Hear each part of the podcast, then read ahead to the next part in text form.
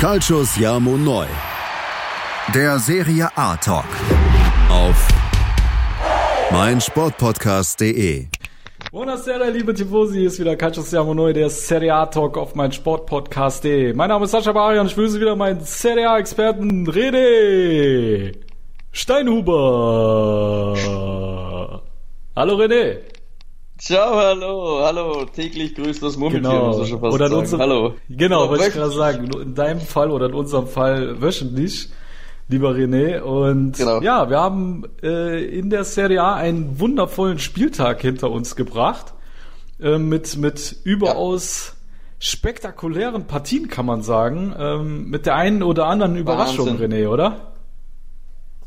Ja, es war echt Werbung für die Serie A das gesamte Wochenende und auch die ein oder andere größere Überraschung war da auch dabei. Also werden wir eh noch näher drauf eingehen, war schon ziemlich, ziemlich mega. cool. Also normalerweise so sonntags schaffe ich es maximal, mir zwei Serie A-Spiele anzuschauen. Dann habe ich normalerweise einen Burnout. Aber, aber diesen Sonntag ne, ging los mit äh, Neapel gegen Lecce, was schon richtig geil war. Das war Nice. richtig nice, das Spiel. Ne? Was, also, was für ein Niveau. Und äh, dann um 18 Uhr Parma gegen Lazio, auch richtig geiles Spiel. Und ähm, ja, Derby Mhm. della Madonnina, ich glaube, da müssen wir gar nicht drauf eingehen. Äh, oder wir werden auf jeden Fall später noch drauf eingehen, aber äh, ich glaube, jeder Mhm. hat gesehen, dass das absolut Werbung für die Serie A war und ähm, eine mega spektakuläre Partie. Ne? Genau. Ja, aber ja. bevor wir uns äh, diesem äh, Derby zuwenden, lieber René, ähm, möchtest du unseren Followern nochmal äh, einen kleinen Hinweis geben bezüglich des deutschen äh, Podcastpreises? Ja. Genau, liebe Italien-Community und Liebhaber unseres Podcasts, bitte unterstützt uns beim Deutschen Genau. Podcastpreis beim Publikumsvoting. Und zwar geht ihr da auf www.deutscher-podcastpreis.de, dann auf das Voting und C wie Calcius Jama neu. Das ganze Ding dauert maximal 10 Sekunden. Jetzt müsst ihr euch nicht anmelden, gar nichts machen, einfach nur auf Voten. Und dann könnt ihr jeweils, wenn ihr motiviert seid, dann auch mit dem Handy, mit dem iPad und mit dem Laptop, da machen wir dann dreimal so ein bisschen, das ist dann zwar Wahlverfälschung, aber wir müssen einfach zusammenhelfen und ja, so ist es halt. Die Italiener tricksen wieder, ne? ja, Logo, ist ja ganz normal. Ja, das, das zum Hinweis, also bitte voten, bis zum 29. Februar haben wir dann noch Zeit. Und auf jeden Fall noch der Aufruf, ähm, wenn ihr Patreon von unserem Podcast werden wollt, würden ja ich und Sascha uns mega drüber freuen und ähm, ja, einfach ein bisschen die Arbeit vielleicht, die wir, die wir machen, Woche für Woche, vielleicht ein bisschen würdigen. Es ist uns vollkommen egal, ob das ein, zwei oder drei Euro sind. Es ist einfach eine kleine Aufmerksamkeit und ihr als Patreons hättet auch einen kleinen Vorteil, wenn ihr Patreons werdet, denn ihr bekommt alle zwei Monate einen Patreon Spezialpodcast, wo dann die Patreons die Fragen oder die Themen für den Podcast vorgeben und so hättet ihr dann einen Podcast, wo ihr das Ganze mitgestaltet habt und der läuft dann auf iTunes, auf Audio Now, auf OneFootball und Genau. 90plus.de und überall und ich denke, das wäre sicher für den einen oder anderen auch eine coole Sache. Also einfach die Patreon-App runterladen und dann auf Calcius Jama Neu oder der Serie, der Serie A Talk, so ist es. Da findet ihr uns. Und dann einfach Patreon werden. Yes, sehr ja. schön gemacht und vor allem, liebe Tifosi, derjenige, der bei uns Pat Patreon wird, der bekommt natürlich auch eine namentliche Laudatio in unserem Podcast, wie man Klar. schon miterleben durfte. und äh, ja, das denke ich mal ist auch ein kleiner Anreiz. Und ja, dann würde ich sagen, René, Genau. ähm, du hast dir genauso wie Ja. ich das Derby della Madonnina sehr zu Herzen genommen, aber du hast mich gebeten, die Moderation für dieses Spiel übernehmen zu dürfen, was ich natürlich ähm, begrüße in dem Fall. Ja. Dann ähm, ja, leg mal los und ich bin gespannt, was du Dann- vorbereitet hast. Ja, wir haben einiges. Wir haben auch einige Audios und das war ein bisschen leichter dann auch das Ganze zu planen, da ich da mit Björn in Kontakt Ja. gestanden bin, unseren Interkorrespondenten, der auch im Stadion war und ich wollte auch seine Emotionen ein bisschen aufschnappen gleich nach dem Spiel und habe gesagt, er muss uns da ein bisschen so zwei coole Audios schicken und ja, wir starten jetzt mal rein ins Derby della Madonnina, ja, wie wir schon erwähnt haben, es war einfach Werbung für die Serie A, was ein Derby, was für Emotionen, sechs Tore, Offensivspektakel, mega Choreografien, äh, nicht nur zu Beginn, sondern auch in der Halbzeit und ja, da haben wir gleich mal Björn zu der Atmosphäre im Stadion ein bisschen gefragt und da hören wir uns gleich mal Björn an, der da gerade etwas heiser aufgrund der Stimmungslage im Stadion zu hören ja, sein wird. So, lieber Björn. Ein herzliches Hallo von der Tabellenspitze direkt aus Mailand. Ich habe noch das Vergnügen, ein paar Stunden hier bleiben zu dürfen, da mein Heimflug zum dritten Mal annulliert worden ist, weil es ein bisschen zu stürmig ist. Aber die Stimmung gestern im Stadion, die war einfach einzigartig. Es war ein Wechselbad der Gefühle für beide Seiten. Das war un unglaublich. Ich war gestern mit einem Arbeitskollegen am Match, welcher jetzt weder Serie A affin ist noch irgendwie einen italienischen Club befürwortet, äh, weil er eben mehr Interesse in der englischen und in der deutschen Liga hat. Aber als der gestern ins Stadion gekommen ist und quasi der Opener begann, hat er gesagt, Alter, ich bekomme Gänsehaut. Und genau das trifft. Also das ist einfach un unglaublich, was da für eine Stimmung herrscht, wie das, was das für eine Show ist, wie das aufgezogen wird. Und ich kann einfach nur jedem ans Herz legen, sich unbedingt einmal das Stadion zu, an, anzusehen, ein Derby anzusehen. Solange man noch die Möglichkeit hat, sollte das auf jeden Fall auf jeden fußballaffinen Menschen auf der Bucketlist ganz, ganz oben stehen. okay. Ja, ja, danke Björn. Also ich denke auch, der Aufruf von Björn war auf jeden Fall gerechtfertigt. Wir wissen nicht, wie lange das, das San Siro noch steht. Gibt es verschiedenste mhm. Pläne. Das ist aber ein eigenes Thema. Also ja, das muss man einfach mal miterlebt haben. Ich war mittlerweile auch schon gefühlt das zehnte Mal beim Derby dabei, dieses Mal leider nicht. Und es ist wirklich phasenweise, wie wenn das Dach vom, vom Stadion wegfliegt. Also mhm. so echt krank. Ich glaube, Sascha, du hast das wahrscheinlich auch durchs, durch, selbst durch den Fernseher also bekommt man das mit. Bei der Zone hast du selber schon gemerkt, was da abging. Es war so laut.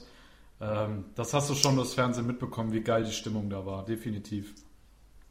Mhm. Ja, wir haben es auch in unserer Instagram-Story dann die Videos ein bisschen hochgeladen, die uns der Björn geschickt hat und auch andere Follower von uns waren mit dem Stadion und, und das war jetzt Eriksen, der sich nach dem Spiel zu Wort gemeldet hat oder auch Ashley Young, die gesagt haben, sowas haben sie in England noch nie erlebt. Also alleine, wie sie mit dem Bus zum Stadion gekommen sind und da die, die Fans mit, mit den Fäusten gegen den Bus hauen und sie motivieren und pushen wollen, also das ist alles wie, ja, Süd, wie in Südamerika, also und dann diese Sta äh, dies, dieses mächtige Stadion, die Kathedrale und dann solche Choreografien monatelang ja. vorbereitet und ja. dann die Stimmung, ja, es ist phänomenal, muss man wirklich sagen. Also sehr, sehr cool und danke der Björn auf jeden Fall für ja. die Einblicke. Dann würde ich sagen, mein lieber Kollege, wir widmen uns jetzt ein bisschen zu dem Spielgeschehen zu und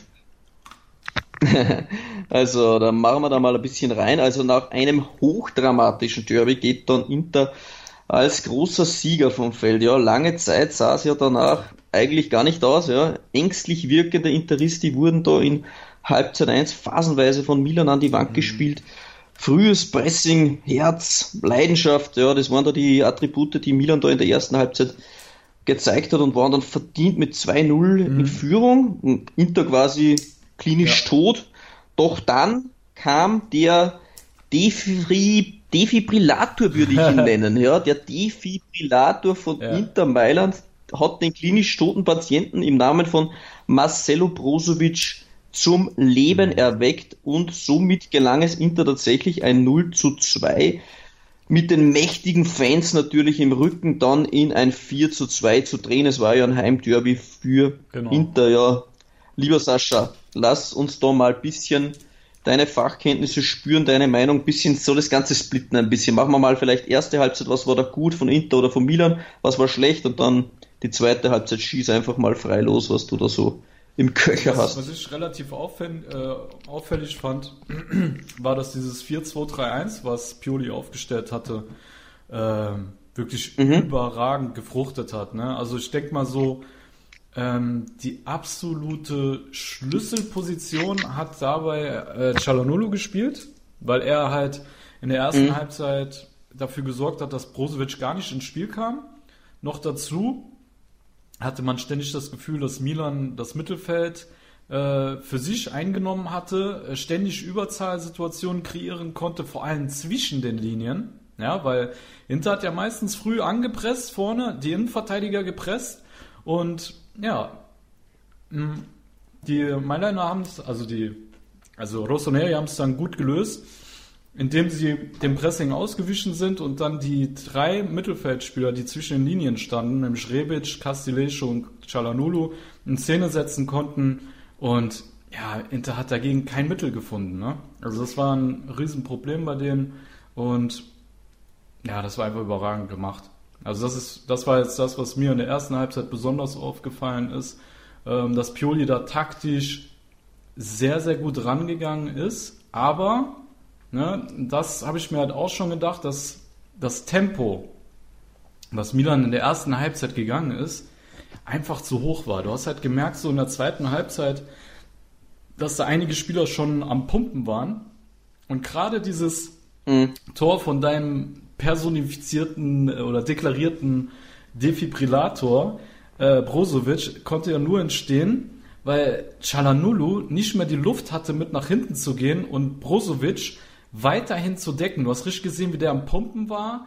Er hatte keine Luft mehr für diesen Weg von Brozovic mitzugehen. Da lässt du den Kerl einmal aus den Augen und zack klingelt es schon. Ne? Also ich denke mal, das war, äh, war schon so ein Anzeichen dafür, dass wir in der oder dass Milan in der ersten Halbzeit extrem hohes Tempo gegangen ist. In der zweiten Halbzeit konnten sie es dann nicht mehr halten. Und ähm, was ich auch sehr, sehr auffällig fand, dass Conte taktisch ein bisschen rumgeschraubt hatte. Ne? Er hat erkannt, dass zwischen den Linien zu viel Platz war. Deswegen hat er die Fünferkette etwas höher gestellt, damit die Räume zwischen den Linien viel enger sind. Rebic konnte in der ersten Halbzeit sich oft drehen, eins gegen eins gehen. In der zweiten Halbzeit hat sich das dann geändert. Und ähm, was auch ein entscheidender Schachzug war, Alexis Sanchez ein bisschen weiter zurückzuziehen bei gegnerischem Ballbesitz. Äh, hat er Sanchez ins Mittelfeld gezogen, so dass äh, Inter teilweise sechs Mittelfeldspieler hatte. Kessie und Benacer waren häufig in Unterzahlsituationen im Zentrum, haben es nicht mehr bekommen, das Spiel richtig aufzudrehen. Und ja, daher kann man halt sagen, dass Milan in der ersten Halbzeit das Mittelfeld regiert hat, Inter halt in der zweiten. Und äh, ja, ich denke auch entscheidend äh, war dann auch die Mentalität, weil zwei Gegentore in drei Minuten zu bekommen, Alter, das ist schlimmer wie jede Ohrfeige, die du bekommen kannst und äh, das fast aus ja. heiterem Himmel, ne? Ja, ja. ich denke mal, dass ja, die Mentalität auch eine Rolle gespielt hat. Das hat ja auch ähm, Ibra angedeutet, dass, dass äh, Milan ab da tot war. Pressing stand nicht mehr, äh, hat gar nicht mehr stattgefunden vorne und du hast richtig gemerkt, dass diese Mannschaft einfach noch zu grün ist und sich davon nicht mehr befreien konnte. Und ich denke, es hat auch nicht nur was mit Mentalität zu tun, sondern auch mit Qualität. Ja, wenn du dir die ganzen Gegentore mal anschaust, ne, war eigentlich bei jedem Tor irgendjemand schuld oder hat gepennt. Ne? Also beim ersten Gegentor von Brozovic, Cianolo kommt nicht mit nach hinten, deswegen ist er frei. Äh, beim zweiten Gegentor von Sanchez steht Conti scheiße, so dass es abseits aufhebt und ist nicht mit aufgerückt, wie die ganzen ja. anderen Innenverteidiger und Verteidiger der Viererkette. Er hat nur die Hand gehoben. Hat, hat, hat rumgewunken, 10 Sekunden Hand gehoben, genau. anstelle, dass er dann äh, genau. äh, ja, wieder in die Position kommt. So, dann beim dritten Gegentor, Alter, täusche ich mich oder hat der Frei im Hinspiel genau dasselbe Tor gemacht gegen Romagnoli? Ja, ich glaube tatsächlich, ja. Ich habe mich auch, ich habe auch gedacht, ja, ich habe ne? Déjà-vu. Klar war es von, von, von De Frey richtig stark gemacht, es war auch Definitiv. schwer zu verteidigen, hat schon ja. schlechtere Tore gegeben, aber trotzdem hat mich tatsächlich vollkommen, ja, das, wie wenn's ne, wie wenn's du das reinkopierst vom Vorjahr. Ja. Also das war echt, nur dass es auf der anderen Seite vom Spielfeld damals war. Ich will mir das nicht mhm. festlegen, aber ja, es war, glaube ich, komplett ident oder Total. fast zumindest. Und ja. beim letzten Tor, okay, wir haben am Schluss natürlich alles nach vorne geworfen, ja. muss man dabei sagen. Aber wie Kier sich da von Lukaku abkochen lässt, er hat ihm nur einen Mini-Schubser gegeben und Kier lässt sich als international erfahrener Verteidiger dadurch einfach abkochen, äh, ist, geht halt nicht. Also kannst du eigentlich nicht bringen, so. Das war ja. zu einfach für Lukaku in der Situation. Ja, klar, das, das das, das könntest du jetzt bei den zwei Toren von Inter auch sagen, sind auch eigentlich durch individuelle Fehler ähm, entstanden. Äh, Tore entstehen halt oft durch Fehler. Bei Inter war es halt beim ersten Tor ja, ähm, Godin, der sich da von Lukaku, äh, von ja. Ibrahimovic da überflügeln lässt, der, der springt ja zwei Stockwerke mhm. höher. Und dann sieht Bartelli natürlich auch gar nicht gut aus beim Tor und, und beim zweiten Tor war es für mich ein Wahnsinn, was da Skriniar aufführt, also ja, torkelt da herum. Krass, ja. Aber auch der Tormann, der Tormann ja, der, auch. Also ich fand Ibras Tor, äh, Tor war haltbar. Also, oder? Ja, es waren nur drei, zwei, drei Meter Abstand. Ich habe auch zu Beginn gedacht, den kannst du halten, aber er muss halt spekulieren, geht er jetzt aufs Kurze oder geht aufs Lange. Ich wäre als Dormann wahrscheinlich auch aufs Kurze gegangen. Dann rechnet er mit dem Kurzen, kommt dann doch, doch zentral. Also ja, war wahrscheinlich haltbar, aber für mich da der Hauptfehler trotzdem bei Skriniar. Der ist komplett am Mann und, und, und, und äh, zwei Sekunden später steht Ibrahimovic fünf Meter blank ja. vor der Hütte alleine und Skriniar hat komplett die Orientierung verloren. Also der hat auch in der ersten Halbzeit mächtig in der, im Aufbauspiel zweimal extrem gepatzt, halb hoch die Bälle in die Mitte geschlagen, direkt in die Füße vor dem Milan-Spieler. Also Skriniar hat eine Zeit lang gebraucht, bis er da im Derby-Modus war. Also wie gesagt, es waren auf beiden Seiten trotzdem die Fehler da, weil es ist halt, wenn das so prickelnd ist, wenn die Stimmung ja. so massiv ist, wenn es ja. so aufgeheizt ist, das ist halt für viele Spieler doch noch ein bisschen zu viel und du hast es angesprochen, glaube auch die Erfahrung hat da auch eine Rolle gespielt, trotzdem auch ähm, Milan hat halt deutlich jüngeren Kader und dann die zwei Knockout-Schläge ins Gesicht haben der Milan halt komplett ja. gebrochen. Also das mal auf jeden Fall. Aber einfach die Richtig ist der so. Ne? Hast du halt einfach gemerkt, ne? Die sind ja. weiter. Ja. Ja. Hm. Genau, absolut. Man, ich habe zwar vor dem Spiel eine Statistik gelesen, dass Ibrahimovic alleine mehr Titel gewonnen hat als der Kader von Inter. okay.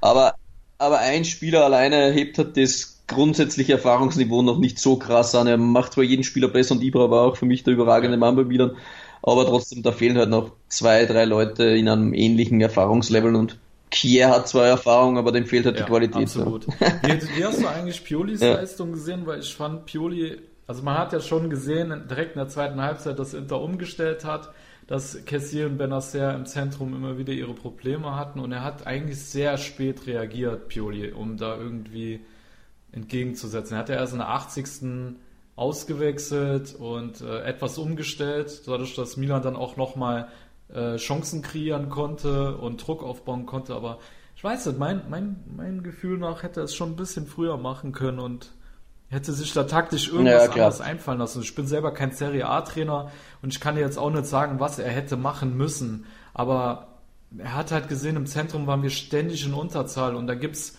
Trainer wie Nagelsmann, die stellen in einem Spiel, sobald die sehen, es funktioniert nicht, dann, dann wechseln die so ein oder stellen so um, dass sie wieder Überzahl bekommen. Und Pioli hat einfach nichts gemacht in der Situation und ja, keine Ahnung, schwierig. Ja. Schwierig zu beurteilen. Ne? Ja, ist schwierig. Ich finde es jetzt auch schwierig, denn dasselbe kann man Content halb 1 vorwerfen. Ja, der war auch sehr resigniert. Ähm, er hat auch nicht reagiert. Der stand sehr resigniert. Ja, er ne? stand ja da und Ko ja. Kopf am Boden, so wie man er schon aufgegeben ja. hätte. Also das war auch ein bisschen komisch. Ich muss sagen, Halbzeit 1 hat Pioli für mich konnte eigentlich ja. Schachmatt gesetzt. Ich habe zu dir vor dem Spiel gesagt, ich Milan hat immer Probleme gegen Mannschaften, die 3-5-2 spielen. Ja. Da habe ich gesagt, 4-4-2 ist einfach ja. nicht optimal. Und ich habe gesagt, es, gibt eigentlich nur die einzige Chance, in dem das äh, einen Hängenden spielen lassen und dass der dann Brozovic aus dem Spiel nimmt. Und das hat dann Pioli ja. scheinbar äh, erhört oder hat dann das umgesetzt. Das hat gut funktioniert, aber als dann eben, wie du angesprochen hast, Inter dann in der Halbzeit zumindest reagiert hat und Sanchez ein bisschen tiefer spielen hat lassen, dann waren sie wieder in Überzahl und da hat dann Pioli wieder nicht ja. darauf reagiert und das Spiel ist dann eigentlich im Mittelfeld dann entschieden worden. Also von dem her hat er mir dann in der zweiten Halbzeit viel zu spät mhm. reagiert und in dem Fall hatten beide Trainer so ihre positiven Phasen und ihre negativen gemeinsam gepaart in einem Spiel. Es waren eigentlich zwei Derbys in Wahnsinn, einem Spiel Wahnsinn. von beiden Trainern. Aber Inter ist echt so kann man kalt. Also Inter hat das Spiel im Stile einer Top-Mannschaft gewonnen. Sie hatten, die haben einfach ihre Chancen genutzt, kannst du sagen. Und Genau. Das ist ja eh ja. schon so ein Problem von Milan, dass sie einfach nicht ähm, clinical genug vor dem Tor sind, wie der Engländer sagen würde. Ne? ja, genau, absolut. Ja, Inter hat dann die Chancen, die sie gehabt haben. Ich glaube, wie es 3-2 gestanden ist, da hat Inter in der zweiten Halbzeit dreimal aufs Tor geschossen. Das ja. musst du mal machen. Also das ist einfach eine Klasse, die du auch, die du dir auch ja, erarbeiten musst. Also ja. Absolut. Ja. Also gut. Ähm, ja, willst du einzelne Personalien noch ansprechen? Ähm, wer hat jetzt bei Inter auffallen, vielleicht ein Name extrem gut gefallen, vielleicht auf Milans Seite, wer war gut, wer, wer ist da jetzt explizit schlecht also aufgefallen? Ich muss halt sagen, gibt es da irgendwas? Ähm, da ich das schon mit so einem analytischen Auge gesehen habe, ähm, ist mir Alexis Sanchez sehr positiv aufgefallen in der zweiten Halbzeit, weil er für mich halt den Unterschied gemacht hat in dem Moment mit seinen ähm, mit seinem Positionsspiel und auch, dass er das Tor vorbereitet hat. Das war einfach ein sehr starker Laufweg von ihm. Also so in den Raum zu starten, ähm, war überaus stark und auch so uneigennützig, dass er den Ball so schön zurückgelegt hat für Vicino. Ähm, da ist er mir sehr gut, äh, sehr positiv aufgefallen, auch wenn er dann früh ausgewechselt wurde. Ich hätte Also ich, wenn ich ein, weiß ich nicht, wenn ich konnte gewesen, wäre, hätte ich noch ein bisschen auf den Platz gelassen. Aber klar, er wollte Eriksen bringen, ist okay. Eriksen hat einen geilen Freistoß geschossen, aber ich fand Alexis Sanchez sehr interessant in der Position. Ähm, Brozovic, brauchen wir nicht rumzureden. Und bei Barella ja. fand ich einfach der Kontrast ziemlich krass. In der ersten Halbzeit war der Typ unterirdisch und in der zweiten Halbzeit war der bärenstark, Alter, was der da abgeräumt hat. Und ja. Ja, für mich war auch Barella sinnbildlich für die Wende von, von Inter. Also ich habe vor allem auch mir persönlich Barella rausgenommen, weil er einfach dann in der zweiten Halbzeit den Schalter umgelegt hat und dann war es einfach nur Leidenschaft, Grinter und er hat alles verkörpert, was Inter dann zum. Sieg verholfen hat. Also Barella hat dann im Endeffekt zum Ende des Spiels äh, auch die meisten Dribblings abgeschlossen. Er war der meistgefaulteste Spieler und hat dann auch die meisten Duelle gewonnen und, und das noch zu drehen nach so einer Leistung in der ersten Halbzeit. Also für mich war Barella, klar, man würde es andere vielleicht nennen, aber für mich war das einfach derjenige, der das, den Sieg einfach verkörpert hat. Darum war es für mich ähm, Barella bei Inter. Bei, bei Milan? Milan? Äh, ja, ich denke mal, Slatan ist Pflicht. Ähm, ja, Rebic fand ich eigentlich auch ziemlich gut. Der hat äh, viel Dampf gemacht. Ähm, mhm. Ich fand Castillejo auch gar nicht schlecht in der ersten Halbzeit. Hat mir auch sehr gut gefallen. Ähm, Changanulu war solide, ein paar Mal ein bisschen zu überhastet gewesen. Auch schade, dass sein Fernschuss da nicht reingegangen ist. Ja. War, war schon ein schönes Ding. Und wie gesagt, er hat halt Prosevic wirklich in der ersten Halbzeit gut auf, also aus dem Spiel genommen. Was ich interessant gefunden hätte, wäre, mhm. wenn Pioli sieht, dass ein Hakan am Pumpen ist und es nicht mehr schafft, Prosevic nach hinten zu begleiten, hätte ich gern mal Pakette auf der 10 gesehen. Ne? Weil Wär's. Ich glaube, hm, wäre sicher eine Möglichkeit ich glaube, gewesen. Da hätte er besser zurechtgefunden als auf der 6. Ähm, ansonsten, hm, Benacer, ja, aber Benacer hat auch immer wieder so seine Aussetzer. Gerade wenn als Inter angefangen hat zu pressen, hat er auch seine ein, zwei Fehlpässe so gespielt. Ne? Ist für sein junges Alter vollkommen okay. Ja, aber wenn ich mich festlegen müsste, Rebic und Slatan. Ja, die beiden. Ja. Ja. Hm, ja. ja, kann ich zustimmen. Ne? Vor allem Slatan, also ja, ja. es war. ja. Brauchen wir nichts zu sagen, ne? Was willst du zu Slatan ja. sagen? Ja, erstes Derby, es kommt drauf ran, äh, Tor und es ist ja. das ohnehin auch vor dem Spiel schon hochgejubelt worden, auch von seinem Konkurrenten von Lukaku. Er hat gesagt, er hat so einfach abartig gern mit Ibra bei Manchester zusammengespielt, er hat ihm un unglaublich Boah, weitergeholfen. Er ist einfach ein Champion, hat er hat er ja, gesagt. Als du das ansprichst, Lukaku habe ich total vercheckt. Alter, Lukaku war bärenstark. Der war bärenstark, was der sich aufgerieben ja. hat. Ey, wie er da mit Ball Romagnoli weggerannt ist und das ist echt, der Typ hat sich. Ja, wie eine Ein-Mann-Büffelherde tatsächlich, Alter. Junge, also Lukaku hat sich toll entwickelt bei Inter. Wirklich toll entwickelt, ähm, ja. überragend. Ja. Mega.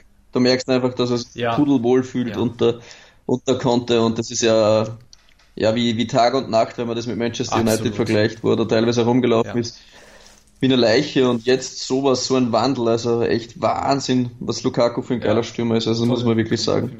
Ja. ja. also ich würde sagen, wir haben eh schon ziemlich viel gelabert, negativ ja. zu erwähnen, war eh vielleicht, eben für mich war es eben vielleicht ein Skriniar in der Anfangsphase, der mir nicht gut gefallen hat und auch beim Tor nicht gut ausgesehen hat und bei Milan war es vielleicht Conti und, und Kier, die da gröbere Probleme jetzt hatten, wo, was man jetzt, wo es jetzt auffallen war, dass sie Probleme ja, hatten. Doch, aber würde ich mich dem ja. eigentlich anschließen wollen, ja. Sehe ich genauso. Mhm. mhm. Ja. Gut, da wir beide jetzt schon wieder ziemlich viel gelabert haben, kommt natürlich auch noch das Interlager wieder im Namen von ja. Björn Hauer zu Wort. Und zwar haben wir natürlich den Björn auch gefragt, wie er das Ganze gesehen hat. Und zwar geht's jetzt gleich los, lieber Björn was soll man zum gestrigen Spiel sagen? Wie man vielleicht an meiner Stimme erkennen kann, war es auch für mich ein sehr, sehr emotionales Spiel. Bei Inter hat es einfach an allen Ecken und Enden gefehlt, da hat es an Kreativität gefehlt, da war der Wille nicht da, da hat ein Kampfgeist gefehlt. Das war einfach alles andere als guter Fußball. Es war sogar richtig, richtig schlechter Fußball in der ersten Halbzeit. Während AC Milan richtig, richtig stark in das Spiel gestartet ist, extrem bissig war, sehr, sehr schnell angepresst hat. Und AC Milan ist einfach mehr als zu Recht äh, mit 0 zu 2 in die Halbzeit gegangen. Die große Frage ist natürlich, was hat Conte der Mannschaft gesagt in der Halbzeit? Mit was hat er ihnen gedroht? dass jeder einzelne Spieler quasi mm, mit einem gänzlich anderen Auftreten zur zweiten Halbzeit am Platz war. Was natürlich hinter die Karten gespielt hat, war der schnelle Anschlusstreffer und der noch schnellere Ausgleichstreffer. Da hat AC Milan irgendwie ein bisschen paralysiert gewirkt und Inter hat anscheinend hat das einfach perfekt ausgenutzt. Die haben dann die Klasse gezeigt und haben einfach die, den, den taumelnden Gegner dann quasi wirklich K.O. geschlagen und ja, Schatten und Licht äh, aus Inters Sicht die Partie. Erste Halbzeit, ich, mir gänzlich unerklärlich, wie man so auftreten kann, wie man so ein Spiel starten kann, vor allem wenn es um die Tabellenführung geht. Aber andererseits wieder eine unglaubliche Kampf- und moralische Leistung von Inter, dass man so ein Spiel so dreht. Und somit sind wir mit, ja, bleiben wir in der Tabellenspitze oder sagen Hallo von der Tabellenspitze und hoffen, dass wir da länger bleiben. Somit gebe ich zurück an euch und Baba. Baba, lieber Björn, und guter Heimflug nach Wien, nach dem, nach dem Sturmtief Sabine, glaube ich, ist er gerade über Deutschland und Österreich ja. gezogen. Hat er ja ein bisschen Flugverspätung und jetzt ist er dann nach Hause gekommen. Ich würde sagen, ja. lieber Sascha, wir könnten das Ganze doch mit den Worten von Björn, der das wieder professionell analysiert hat, doch abschließen, ja, oder? Definitiv. Aber ich finde, dieses Derby ja. hat auch noch einen kleinen Applaus äh, verdient. Wir sind gute Verlierer, würde ich sagen. Ja, und es absolut, war einfach absolut. eine mega Partie, mega Derby. Und da kann man nur Beifall klatschen. Das war absolute Werbung für die Serie A, definitiv. Da muss man auch ein guter Verlierer sein und das einfach äh, anerkennend zugeben, würde ich sagen. Ne? Gut, dann dürfen unsere lieben Freunde, Follower und Zuhörer die Synapsen wieder durchlüften, yes. denn wir starten in die Pause und hören uns gleich wieder bei Calcio Siamo Neu, der Serie A Talk auf meinsportpodcast.de. Die komplette Welt des Sports. Wann und wo du willst. Auf meinsportpodcast.de. Willkommen bei meinsportpodcast.de. Wir sind Podcast. Wir bieten euch die größte Auswahl an Sportpodcasts, die der deutschsprachige Raum so zu bieten hat. Über 20 Sportarten, mehr als 45 Podcast-Serien, über 9000 veröffentlichte Podcasts und über 5 Millionen Podcast-Downloads allein im Jahr 2018. Wir sind Podcast. Wir sind meinsportpodcast.de. So, liebe Tifosi, da seid ihr wieder bei Calcio Siamo Neu, der Serie A Talk auf mein Sportpodcast.de. Damit ich mich nicht nochmal verplapper, mache es ein bisschen langsamer. Und wir kommen jetzt ja zu einer weiteren Partie, die sehr spektakulär war. Ähm, nicht nur wegen dem Ausgang, dem überraschenden Ausgang kann man sagen, René. Hellas Verona schlägt zu Hause im heimischen Stadion Juventus Turin mit 2 zu 1 durch die Tore von Borini und Pazzini, der altehrwürdige Giampaolo Pazzini, nachdem Ronaldo die Gäste in Führung gebracht hat. Und ja, ich denke mal, das war die dickste Überraschung an diesem Spieltag, oder wie siehst du es? Ja, absolut. Also, mein Hellas ist zwar jetzt bekannt als der Riesentöter, ja. oder was heißt Riesentöter, aber jetzt innerhalb von einer Woche non entschieden auswärts auswärts im San Siro 0-0 gegen Milan, dann gegen Lazio ja. unentschieden gespielt und jetzt Juve noch weggehauen. Und dann mit, ja, unfassbar, ich traue es mir eigentlich gar nicht sagen, aber Hellas Verona hat ein Jahresgehalt, der gesamte Kader von 10 Millionen Euro und Ronaldo alleine verdient 31 Millionen. Ja. Also, ja, da kann man sich schon ein bisschen die Unterschiede, die finanziellen dann vorstellen. Also es war schon krass, aber ich habe mir erwartet, dass es hart wird, denn Hellas Verona ist heuer einfach wirklich ein kompakt kollektiv starkes Team. Und ja, die haben ihm schon den einen oder anderen zum Stolpern Definitiv. gebracht. Definitiv. Und man muss auch zugeben, der Sieg war nicht unverdient für Hellas. Also es war nicht so, dass äh, Juve die ganze Zeit das Spiel gemacht hat. Wenn man sich äh, gerade mal die ersten 35 Minuten anschaut, äh, war Hellas klar das bessere Team. Also viel spielstärker wie der italienische Rekordmeister und ähm, ja, Sari hat ja so ein bisschen die Kerbe geschlagen, dass das so ein bisschen an der Mentalität hängt, weil man gerade auswärts immer wieder mal stolpert. Ne? Und ähm, der hat sich ja besonders über das erste Tor aufgeregt. Da meinte er wortwörtlich, das erste Tor war unerklärlich. Wenn wir wollen, dass Juventus Spiele gewinnt, können wir nicht weiterhin Fehler machen, die durch eine arrogante Haltung verursacht werden. Was sagst du dazu? Ja, war doch ein schöner, schöner Assist von Pjanic, finde ich. Das war, Ja, wollte mal das, ja. das Score, in der, Sco- in der Scorung, in der Scorerwertung wieder ein bisschen aufholen, der liebe Miralem. Äh, ja, war wirklich, war wirklich eine Katastrophe, muss ich ganz ehrlich sagen. Aber ja, für die Mentalität ist halt auch ein bisschen der Trainer mitverantwortlich. Da muss er die Grinter halt ein bisschen implementieren bei seinen Spielern. Also, ähm, ich will ihm da auch nicht ganz rausnehmen, denn mittlerweile hat er auch genug Monate und Spiele Zeit und ich will ja nicht unfair sein, aber vom Saripol sehe ich momentan wieder überhaupt nichts. Ähm, und ja, schon langsam tickt die Uhr auch wieder ein bisschen. Es fangen ja jetzt schon wieder die ersten Gerüchte an. Ähm, die äh, La Repubblica berichtet ja mittlerweile, dass Allegri ja immer noch Vertrag hat bei Juventus. Ähm, ja, da gibt es Gerüchte jetzt, dass man ihn ja vielleicht wieder austauschen könnte und bis Saisonende installieren Oh. könnte. Das sind natürlich noch sehr, sehr wild, sehr, sehr wilde Ja. Gerüchte. Aber ja, lass mal Juve die nächsten zwei, drei Spiele auch nicht gewinnen, dann schauen wir mal, wie laut das der Aufschrei dann wieder nach Allegri wird. Ja, Denn Allegri hat zwar nicht schön gespielt, aber wenn man das vergleicht mit dem Vorjahr, da will ich ja jetzt Inter oder Lazio gegenüber absolut nicht unfair sein. Aber Juve ist ja, es gibt deswegen ja noch ein Meisterschaftsrennen, nicht deswegen, weil die jetzt so abartig krass sind oder, oder jedes Spiel gewinnen. Ja, Inter hat jetzt auch schon sechs unentschieden oder so oder, oder eine Niederlage. Aber Juve hatte eigentlich einfach im Vorjahr zehn Punkte mehr. Und mit zehn Punkten mehr, dann wäre der Meistertitel auch schon wieder erledigt. Ähm, ja, also das kann man zwar Allegri sagen, die Spiele waren nicht schön, aber sie waren sehr erfolgreich. hat Allegri sich taktisch wesentlich flexibler gezeigt als Sari, weil äh, Sari hat gesehen, es läuft einfach Ja. nicht und es dann immer nur auf die Mentalität zu schieben, ist halt auch schwach. Ne? Dann könnte man halt als Trainer auch mal taktisch umstellen, aber der hält halt auch sehr starr an seiner Formation fest und versucht da auch den Schuh durchzudrücken. So, ne? Ich meine, klar, personell müsste es eigentlich auch immer klappen, aber ja, in dem Fall, ne, Verona hat ein 3-5, nee, warte, ein 3-4-2-1 gespielt und hat dadurch halt auch im Mittelfeld ständig Genau. Überzahl gehabt und äh, Juve kommt dann mit vier Mittelfeldspielern. Ist auch schwierig für diese Mittelfeldspieler, denn die müssen dann alle richtig krass sein. Ich meine, Juves Problemstelle ist ja sozusagen das Mittelfeld und das hat man dann in dem Spiel auch wieder gemerkt, dass wenn die dann krass im Unterzahl sind, dann ja, dann läuft es halt nicht. Und da hätte einfach Sari auch als Trainer einen Impuls von außen setzen müssen, was er versäumt hat. Ne? Ja, absolut.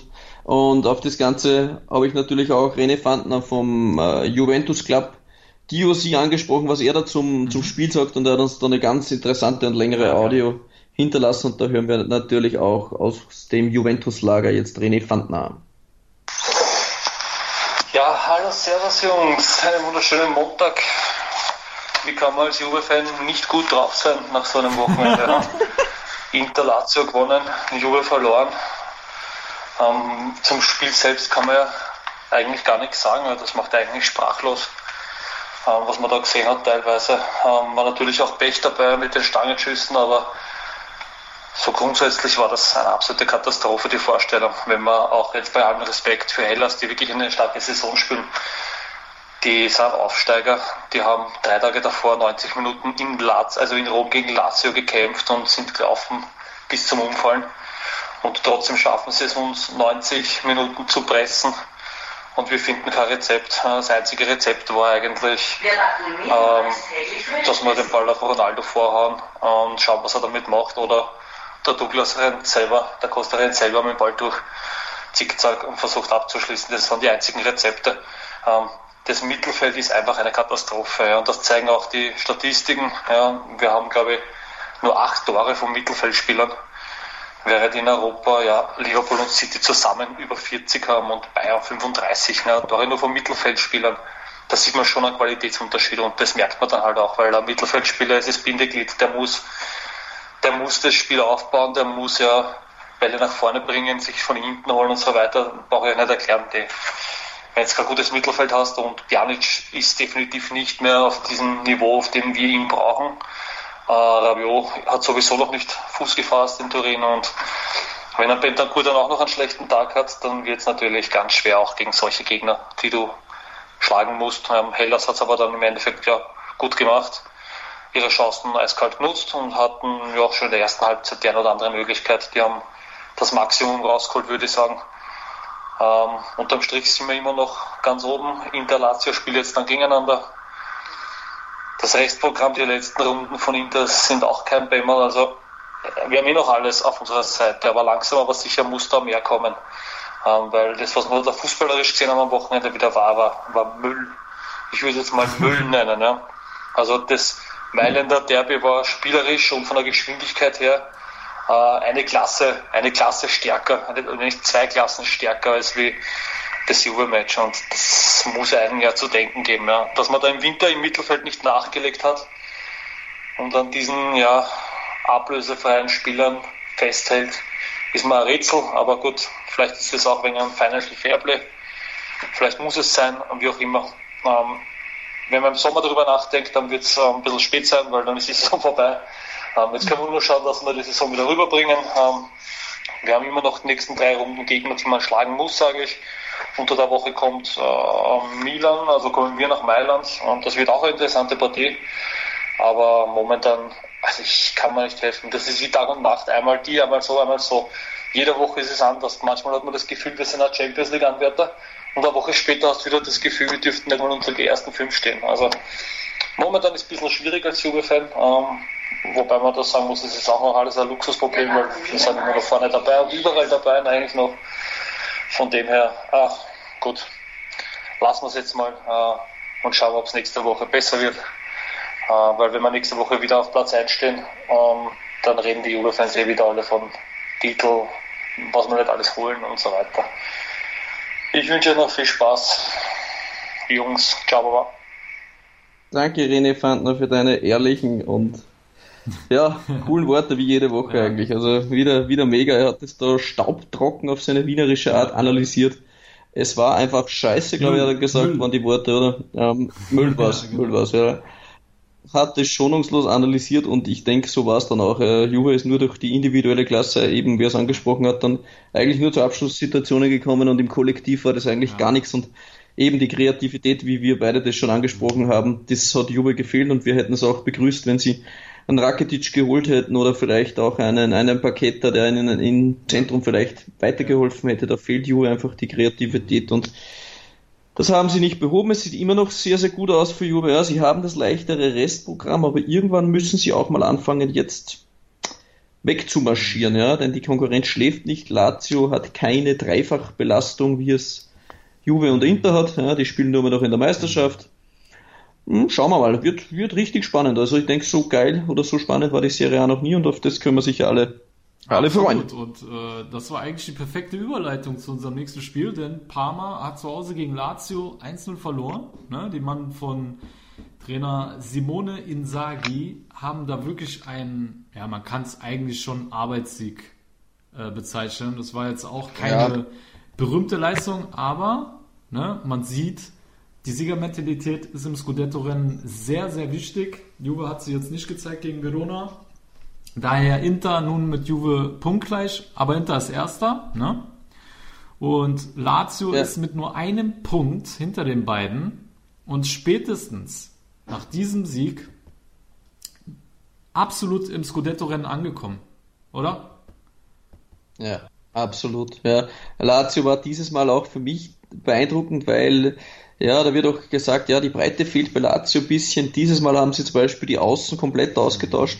Und es haben jetzt Joni und Marusic für Lulic und Lazari gespielt von Beginn an und haben ihre Sache auch gut gemacht. Also klar ist vielleicht eine Nuance, vielleicht ein Abfall, aber auch mir hat auch der, der Joni Super. gut gefallen über die linke Super, Seite. Hat auch eine, Me gemacht. eine ja, Menge Dampf absolut. gemacht. Der war stark, ja. der hat mir auch gut gefallen. Der hat richtig Dampf gemacht, Alter. Und gute ja. Flanken auch geschlagen.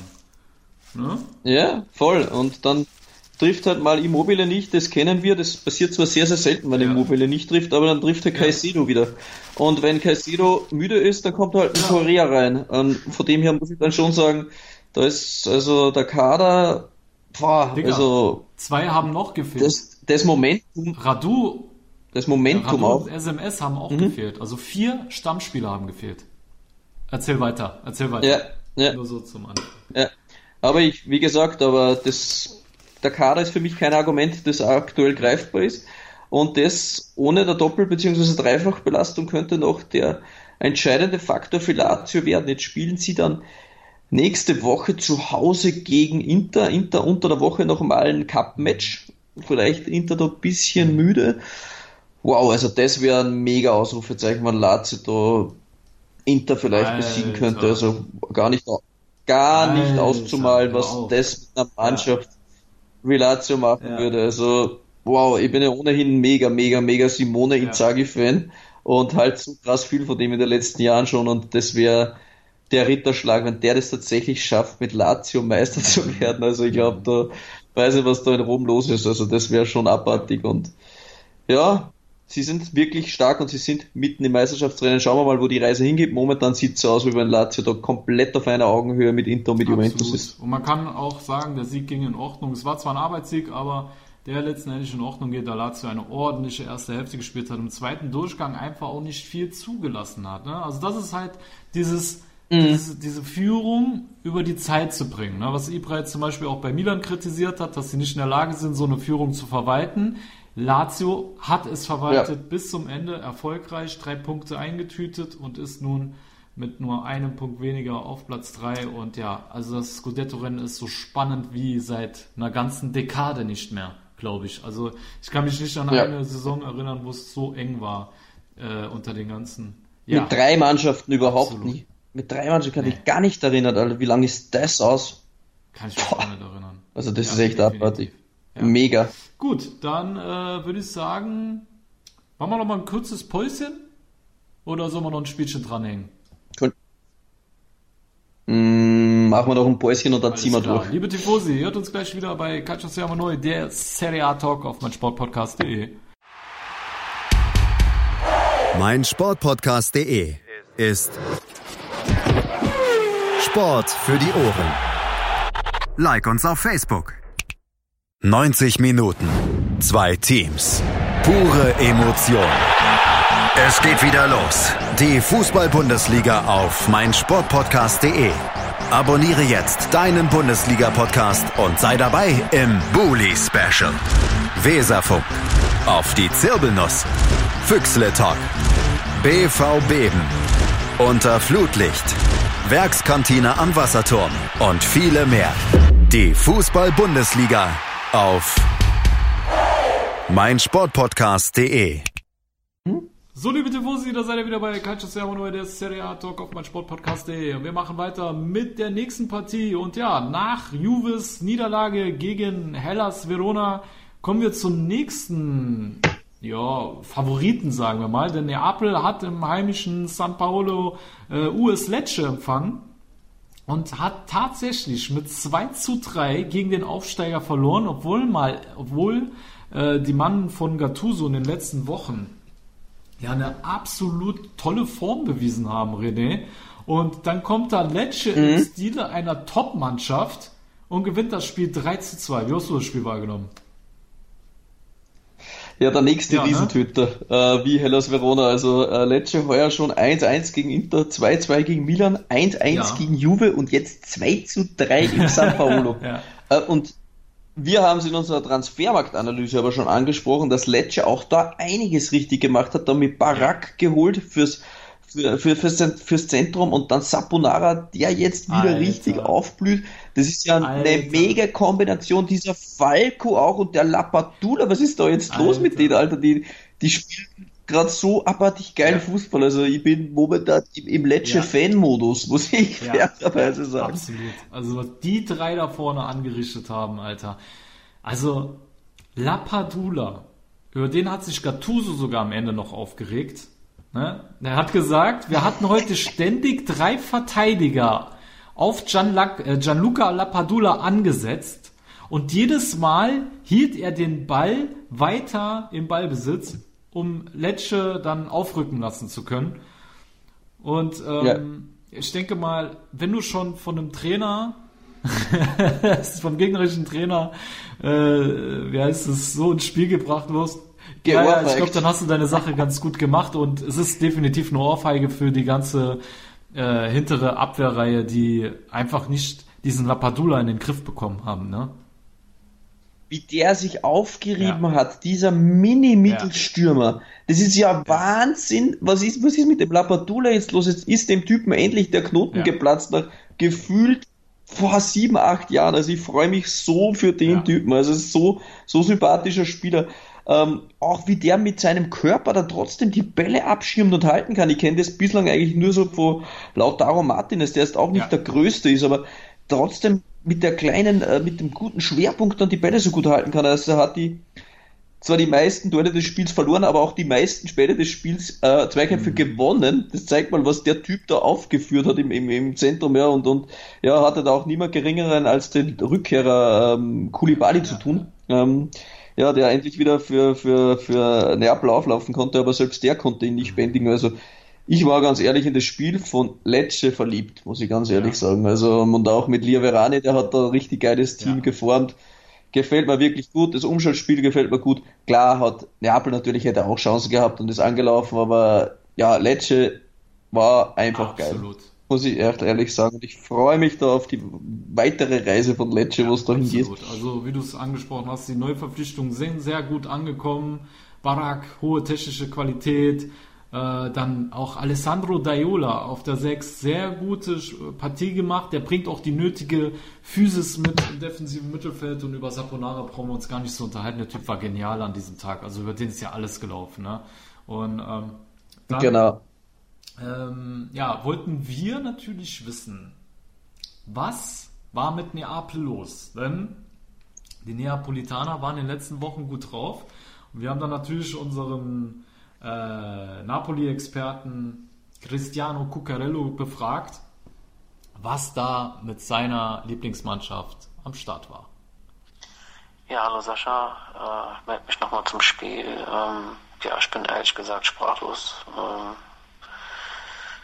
ich hätte im Leben nicht gedacht, dass wir dieses Spiel nicht gewinnen, auch nach, nach dem 0-1. Aber ähm, man sieht einfach, dass die Mannschaft immer noch nicht äh, gesund ist. Also da sind immer noch Baustellen da, auch wenn wir jetzt ein paar Spiele gewonnen haben. Aber äh, ich finde auch dieses Spiel äh, spiegelt auch die ganze Saison von, äh, von Neapel wieder. Weil äh, mit Ancelotti äh, haben wir ja auch so schlecht nicht gespielt. Wir haben die Chancen auch teilweise nicht reingemacht. Es gab sehr viele Spiele, wo wir ja, viele Chancen hatten, die Dinger einfach nicht reingemacht haben und dann das Spiel verloren haben. Und heute war wieder so ein Spiel. Und äh, es ist einfach unglaublich. Und ich denke, wir sind auch wieder in alte Muster reingefallen oder verfallen, wie sagt man das? Sind irgendwann auch nach dem 1-1, anstatt da auf ein 2-1 zu setzen, irgendwann auch wieder zu passiv geworden. Haben Lecce sogar wieder ins Spiel kommen lassen. Äh, es hatte sich schon angebahnt, ja, dann machen sie das 2-1 und äh, ja, unerklärlich. Also mir fehlen da echt die Worte. Äh, die Mannschaft ist einfach noch nicht geheilt. Also äh, die ist einfach noch nicht geheilt. Und es dauert einfach Zeit. Es dauert einfach. Und gegen große Mannschaften äh, tun wir uns einfacher, als wenn wir gegen kleine Mannschaften spielen. Das ist auch so eine Krankheit. Tja, mir fällt nicht viel ein. Also also ein typisches Neapel-Spiel. Einfach vorne viele Chancen liegen gelassen und am Ende gewinnt er das nicht. Und äh, ne, gibt ja diese alte Fußballerweisheit, wer vorne die Dinger nicht reinmacht, der kassiert dann hinten welche. Und so war es heute. Ja, das war's von meiner Seite, Sascha. Mir fällt da leider nicht mehr viel ein. Ja, Sascha, mir ist gerade noch was eingefallen. Ist mir gestern Abend noch eingefallen, aber äh, ich habe es dann irgendwann vergessen heute und jetzt äh, wollte ich dir das noch äh, sagen. Vielleicht kannst du diesen Teil noch mit einfügen in meine Audio von gestern, weil ich finde das ein sehr wichtiger Teil. Also äh, Erkenntnis von gestern auch noch zusätzlich. Der Mannschaft fehlt einfach der, die Siegermentalität. Das ist das, eines unserer größten Probleme und da kann kommen, wer will. Weißt du, wenn wir ein Spiel gewinnen müssen, dann gewinnen wir es nicht. weißt du, unsere Spiele gegen Lazio und gegen Juve, wo wir nichts zu verlieren haben, so, so wie das auch jetzt gegen Barcelona sein wird, da holen wir dann alles raus, weil da sind wir dann frei im Kopf, ne? kein Druck. Aber wenn wir dann Spiele gewinnen müssen, dann versagen wir. Und äh, da fehlt meines Erachtens einfach die Siegermentalität in der Mannschaft. Die ist einfach nicht vorhanden. Jo, das war das Zitat von Cristiano Cuccarello zum SSC Neapel und ja, den letzten Punkt, den er angesprochen hat, René, Siegermentalität. Ähm, haben wir, haben Genau. wir schon öfter angesprochen, ja, dass das bei, bei Neapel der entscheidende Faktor Genau, eigentlich ist. Nick Herber hat auch nochmal Gattuso äh, nach dem Spiel gesch äh, geschlagen. Äh, da hat man ihn erstmal auf die hohe Chancenverschwendung ähm, angesprochen. Da meinte er nur so, Chancen dürfen vergeben werden, aber das Hauptproblem ist, dass diese Mannschaft psychisch zu labil ist, was man ja auch der schwachen Mentalität ankreiden kann, würde ich mal sagen. Ne? Ja. Und ähm, Ja. was er auch noch meinte, dass ähm, Neapel es einfach auch an Wucht und Organisation fehle, weil äh, er fehlt, weil er hat auch gemeint, er hätte mehrere Angriffsspieler eingewechselt, um nochmal richtig Druck aufzubauen vorne. Aber dadurch, dass einfach auch die Organisation gefehlt hat, ist es scheißegal, wie viele einwechselt, äh, weil es den Gegner überhaupt nicht in die Bredouille bringt. Ja, und das wäre im Moment sogar das größte Problem, dass die Organisation scheiße ist und äh, die fehlende Wucht im Offensivspiel. Also das äh, waren nochmal die Worte von Gattuso und ich denke mal, dann haben wir zu dem Spiel alles zusammengetragen, was der Tifoso wissen muss über den äh, Calcio Napoli und warum es da Ja. aktuell einfach nicht läuft. Ja. Und ja, ich glaube, wenn es so weitergeht, ähm, wird Lecce sich in der Liga halten, jetzt mit sieben Punkten aus den letzten vier Spielen. Also zwei Siege, ein Unentschieden, eine Niederlage und ja, unter den einen Unentschieden war auch Inter Mailand dabei, 1-1. Ne? Also muss man dann auch sagen. Und ich glaube, Mhm. dieses Team wird in der Rückrunde ein ernstzunehmender Gegner. Ne? Ja, ja, ich denke auch auf jeden Fall. Das haben sie jetzt bewiesen. Gut, dann würde ich sagen, ähm, ja, René, kommen wir mal zur Roma, weil äh, die verliert im Stadio Olimpico mit 2 zu 3 gegen den FC Bologna. Hättest du das gedacht? Hm, so eine richtige Überraschung war es nicht. Also die, denn die Roma gefällt mir in den letzten Wochen überhaupt nicht Ja. mehr. Also das, was sie da im Herbst noch oft aufs Feld gebracht haben, das war eigentlich beeindruckend, weil da waren sie oft ja, verletzungsbedingt dazu gezwungen, ganz massiv umzustellen und mit einem Minimalkader haben sie da so viele rausgeholt, war das sogar mal eine Zeit lang richtig knapp dran, sogar an Lazio.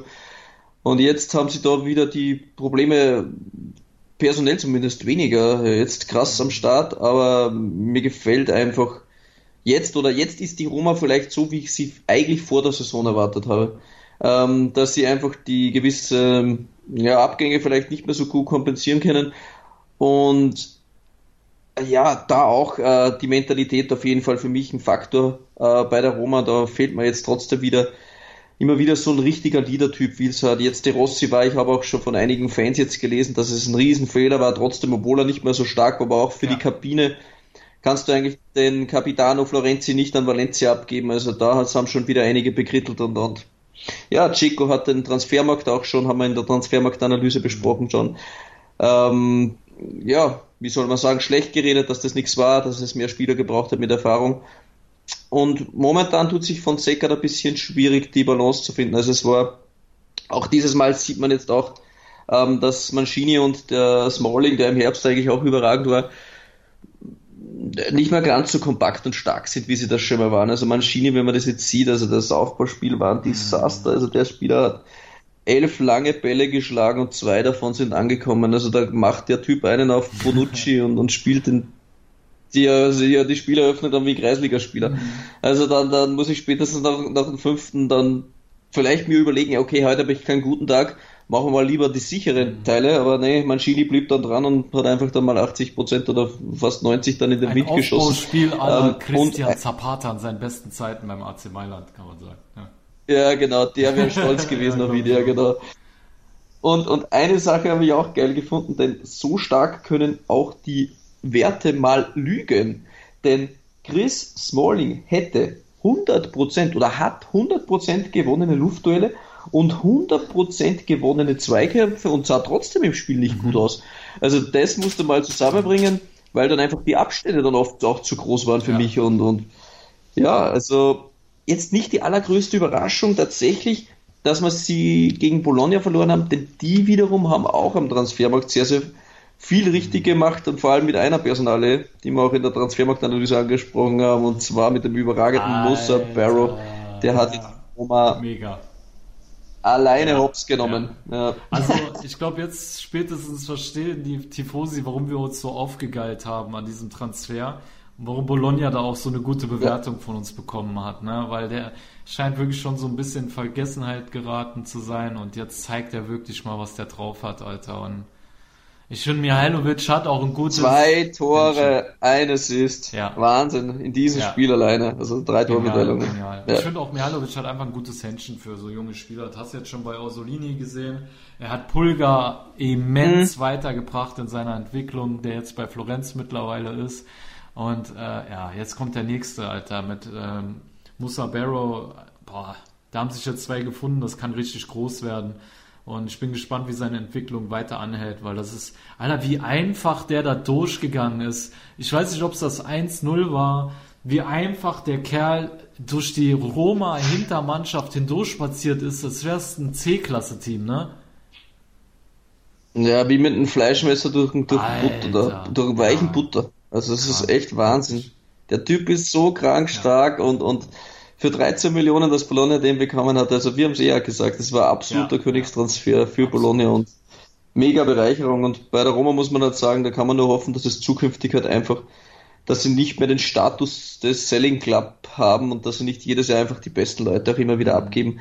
Ich sehe auch für sie momentan ganz ehrlich schwarz. Ähm, mit der Champions League Quali klar sind es nur drei Punkte, aber ähm, ja, Bergamo ist einfach stärker. Und von dem her glaube ich, ähm, dass da eher Bergamo Platz äh, 4 aktuell belegen wird. Und für die Roma hoffe ich einfach, dass ähm, ja, der James Ballotta einfach den Verein verkauft. Ich meine, es gibt ja jetzt immer wieder eben die Verhandlungen oder die Gerüchte.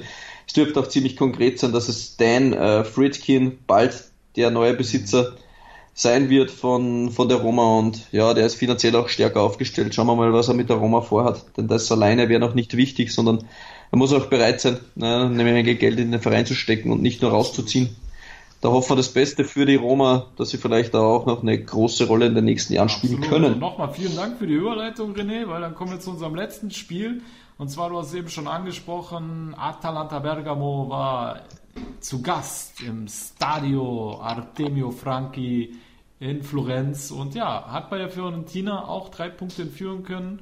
Mit 2 zu 1 hat man das Spiel gewonnen Mhm. und hat nun einen Rekord aufgestellt, denn seit der Saison 59, 1959-60 konnte kein Team in 23 Spielen so viele Tore erzielen wie Ladea, die 61 Tore schon geschossen haben diese Saison.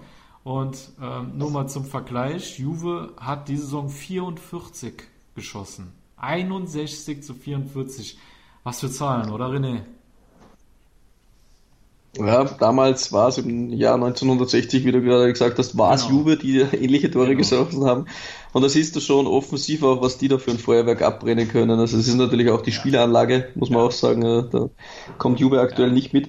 Was ich bei den Toren, die sie geschossen haben, jetzt gesamt mit Coppa und so, hat ja Bergamo heuer schon 70 Tore erzielt. Und vor den 70 Toren null Stück Italiener. Ehrlich. 70 Tore und kein einziges Tor von einem Italiener. Äh, internationale Bergamo werden sie jetzt medial schon genannt, ja. Es ist, ist krass. Die haben echt Also das keinen ist einzigen wirklich Italiener krass, außer Golini, oder? Ja, jetzt Caldara Ah, wieder, ja, ne? stimmt. aber keiner, äh, aber äh, der ist äh, regelmäßig trifft, ja. Also schon äh, Ja, krass eigentlich, ja, ja, krass. Ja. Das müssen wir vielleicht, wenn man, wenn man was bekritteln darf, wäre es gut für Bergamo, die haben eh so ein Händchen für junge Leute, vielleicht, dass sie wieder mal so den ein oder anderen jungen Italiener rausbringen, auch fürs Nationalteam. Das wäre so mein Wunsch an Gasperini, dass er das zukünftig vielleicht noch macht. Ansonsten machen sie 99,9% der Dinge Ja. mega, mega geil.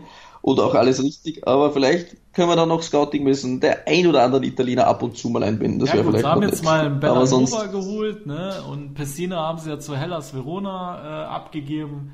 Ähm, vielleicht Genau. die beiden sich da Schauen wir mal, ob die dann kann man Jahr- sagen, ja, die kommen aus der Atalanta-Schule oder keine Ahnung was. Äh, Wobei Bellanova kommt aus der Milan-Schule, aber vielleicht schafft er es jetzt auch mal. und Pesina kommt auch aus der Milan-Schule. Ja, aber der war doch bei Atalanta, oder? Nicht? Der war doch vorübergehend auch bei Atalanta. Der ist aus, der ist aus der Ja, Milan-Jugend, ja. Pesina. Dann haben sie im Jahr, im, zwar, im Jahr 2017 da in so einen Tauschstil mit eingebaut. Ich glaube, dann haben sie nur für zwei Millionen abgegeben und dann ist er Ah, zu okay, Bergamo und die haben ihn Umwege, jetzt geparkt. Gut. Ja, es war über Umwege, genau, aber aktuell ist er gehört Bergamo, aber ist bei Verona gepackt, ja, genau. klar. Mhm. Ja, also seit 27 Jahren nicht mehr Gut. im Stadio Artemio Franchi gewonnen. Die Mann von äh, Giampiero Gasparini, das äh, auch noch so ein weiterer Fakt am Rande der Partie. Und ja, Florenz ging ja früh in Führung durch Federico Chiesa, war auch ein schöner äh, Distanztreffer, ne? Ja, ja, ja, Gut gemacht. auf jeden Fall. Und ja, dann drehen Zapata und Malinowski die Partie in der zweiten Hälfte und ja, auch der Sieg ging äh, vollends in Ordnung, da Ladea die Partie komplett dominierte. Also Florenz hat da wirklich keinen Stich gemacht ähm, und hat wieder mal gezeigt, dass sie sich, also dass die Fiorentina sich wiederholt gegen Teams schwer tut, die früh anfangen zu pressen und ähm, ja, dann hat Beppe Jacchini ähm, auch noch die Heimnervosität seiner Mann äh, kritisiert in der Pressekonferenz. Also, dass sich die Viola generell auswärts äh, leichter tut wie im eigenen Stadion. Ne? Und Bergamo tut sich aktuell auch auswärts leichter als zu Hause. ja, denn zu Hause haben sie auch gegen, ge ja, genau, zwei gesucht und gefunden und für das ist es eigentlich noch ein ordentliches Ergebnis mit 1 zu 2, denn Bergamo ist auch ab und zu, wenn sie schlecht drauf sind, so in der Lage, dass sie dir auch fünf bis sieben Stück einschenken Ja, können. ja, also von dem her, ja, war Bergamo ja noch relativ freundlich. Auch. Da ging natürlich schon wieder die Kritik los. Du weißt selber, wie es ist in Italien. Da verlierst du mal ein, zwei Spiele, dann bist du schon äh, wieder äh, auf der Abschussrampe und dann haben sie äh, Ja. haben die Medien wieder äh, in der Pressekonferenz Commisso gefragt wegen Beppe Jacchini und Commisso hat ihm dann auch nochmal den Rücken gestärkt und hat auch gesagt, Beppe Jacchini hat sehr gute Ergebnisse und Leistungen für uns erzielt. Wir haben mit Bologna in letzter Sekunde, äh, wir haben bei Bologna in der letzten Sekunde den Ausgleichstreffer kassiert, wurden von Inter nur knapp geschlagen. Und dann gab es noch das, was mit Juve passiert ist. Ne? Ich sag nur die Tee-Affäre mit äh, Pavel Nedved. ja, möge er doch Tee trinken gehen. Nein, soll er doch Tee trinken gehen. Oder? Da war ja, ich glaube, das hat jeder Tifoso mitbekommen, was da abging. Und äh, Ja. ja. auf jeden Fall. Insgesamt hat er sich gegenüber Jacchini positiv geäußert und ihm nochmal den Rücken gestärkt. Und ich denke jetzt auch, dass das viel zu früh käme jetzt. Äh, da, äh, also Ja, prinzipiell haben wir den Trainerwechsel jetzt nicht Nee, unbedingt gefeiert, dass Iacchini Ja. Trainer geworden ist bei Florenz, aber jetzt ihn dann, wenn du dich für ihn entscheidest, kannst du ihn nicht nach dem 1-2 gegen Bergamo in Genau. Frage stellen, denn da haben schon andere Mannschaften Genau, höher verloren. auch. Dann lass uns das Spiel hier abschließen an der Stelle. Atalanta nun auf Platz 4 auf einen Champions League ran, wo diese Mannschaft definitiv hingehört. Und ja, ich würde sagen, dieses Ja. Wochenende hat die Serie A für viel Furore gesorgt, für viel Leidenschaft und für viel Attraktivität. Und ich glaube, wir sind alle auf unsere Kosten gekommen, René. Und Ja, auf jeden Fall, auf jeden Fall. Es war wieder mega Werbung für die Serie A. Ich meine, eine Sache noch, ein bisschen, wo wir sich auf den Kopf Ja. greifen können, das dauert jetzt 10 Sekunden, dann können wir Ja. das Ding eh beenden. November 2019. Eugenio Curini wird entlassen. November 2019 Fabio Grosso übernimmt. Dezember 2019 Fabio Grosso wird entlassen. Dezember 2019 Eugenio Curini übernimmt erneut. Februar 2020 Curini wird erneut entlassen. Schauen wir mal, wann Eugenio Curini Ja, wieder zurückkommt. Vielleicht im März oder so. Also ja, das ist, dürfte in Brescia mh, ja ein ähnlicher Spezialist sitzen wie bei Genua oder auch früher bei Ja, Palermo. Ähm, damit möchte ich das Ganze auch stehen lassen. Das gibt's leider in Italien auch immer wieder. Mh, Wöchentliche Trainerentlassungen stehen leider auch bei der einen oder anderen Verein immer wieder im ja, ich habe Programm. mal gelesen, Ja, ich habe ansonsten auch mal glaube ich. gelesen, dass ähm, Ja. wenn ein Trainer entlassen wird, dass er nicht in derselben Saison einen neuen Verein trainieren darf, ne? Ja, darum muss Eugenio äh, Corini auch alle zwei Monate ja, ja, ist so. Das ist so. eine, schö eine schöne Die Vereine Sache. haben halt auch nicht genügend Geld, äh, um die Abfindung zu zahlen, deswegen lassen die äh, Verträge weiterlaufen. Falls es dann nicht klappt, dann dass sie die Leute zurückholen können. Das ist ja, das gibt's nur in Italien. Ja, das gibt's nur klar. in Italien, das siehst du nirgendwo anders, Ja. ne? Es ist ja zum Beispiel, Spalletti ist noch unter Vertrag bei Ja, Inter Mailand. Ne? Wenn theoretisch Conte rauswirfst, ist Spalletti wieder Trainer. Oder wenn Juve Sarri rauswirft, ist Allegri Trainer. Der wird aktuell noch von Juve bezahlt. Geil. Also ja, das sind Dol genau, Dolce ich weiß nicht, da Vita, hat's beim, beim Vita für Spalletti kannst du sagen, ne? Sitzt auf seinem Arsch Ja, und genau, finanziert kassiert- jeden Spieltag. Das ist schon geil. Ja, das ist nett, das ist eine nette Sache, ja. Gut, Ja. René, dann bedanke dich mal Dann- bei unseren Partnern und dann machen wir den Podcast hier zu an der Stelle.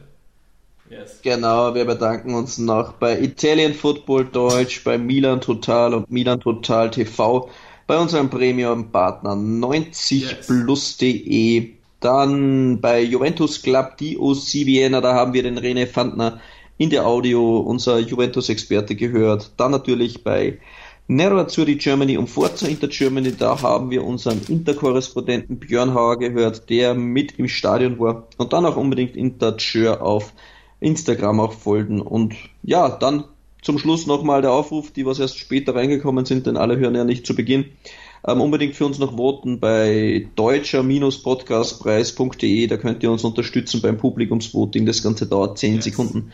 Ganz, ganz schnell erledigt und für die Italien-Community wäre das ganz, ganz cool und natürlich werdet Patreons von unserem Podcast in, auf www.patreon.com slash der Serie A Talk könnt ihr unseren Podcast mit einer kleinen Spende ein bisschen unterstützen und ihn so ein bisschen am Leben erhalten. Genau. Alles klar, Gut. Hast du super gemacht. Liebe Tifosi, wir hören uns nächste Woche wieder. Alla prossima, ci sentiamo. Bis dann. Ciao. Ciao. Calcius Jamo Neu.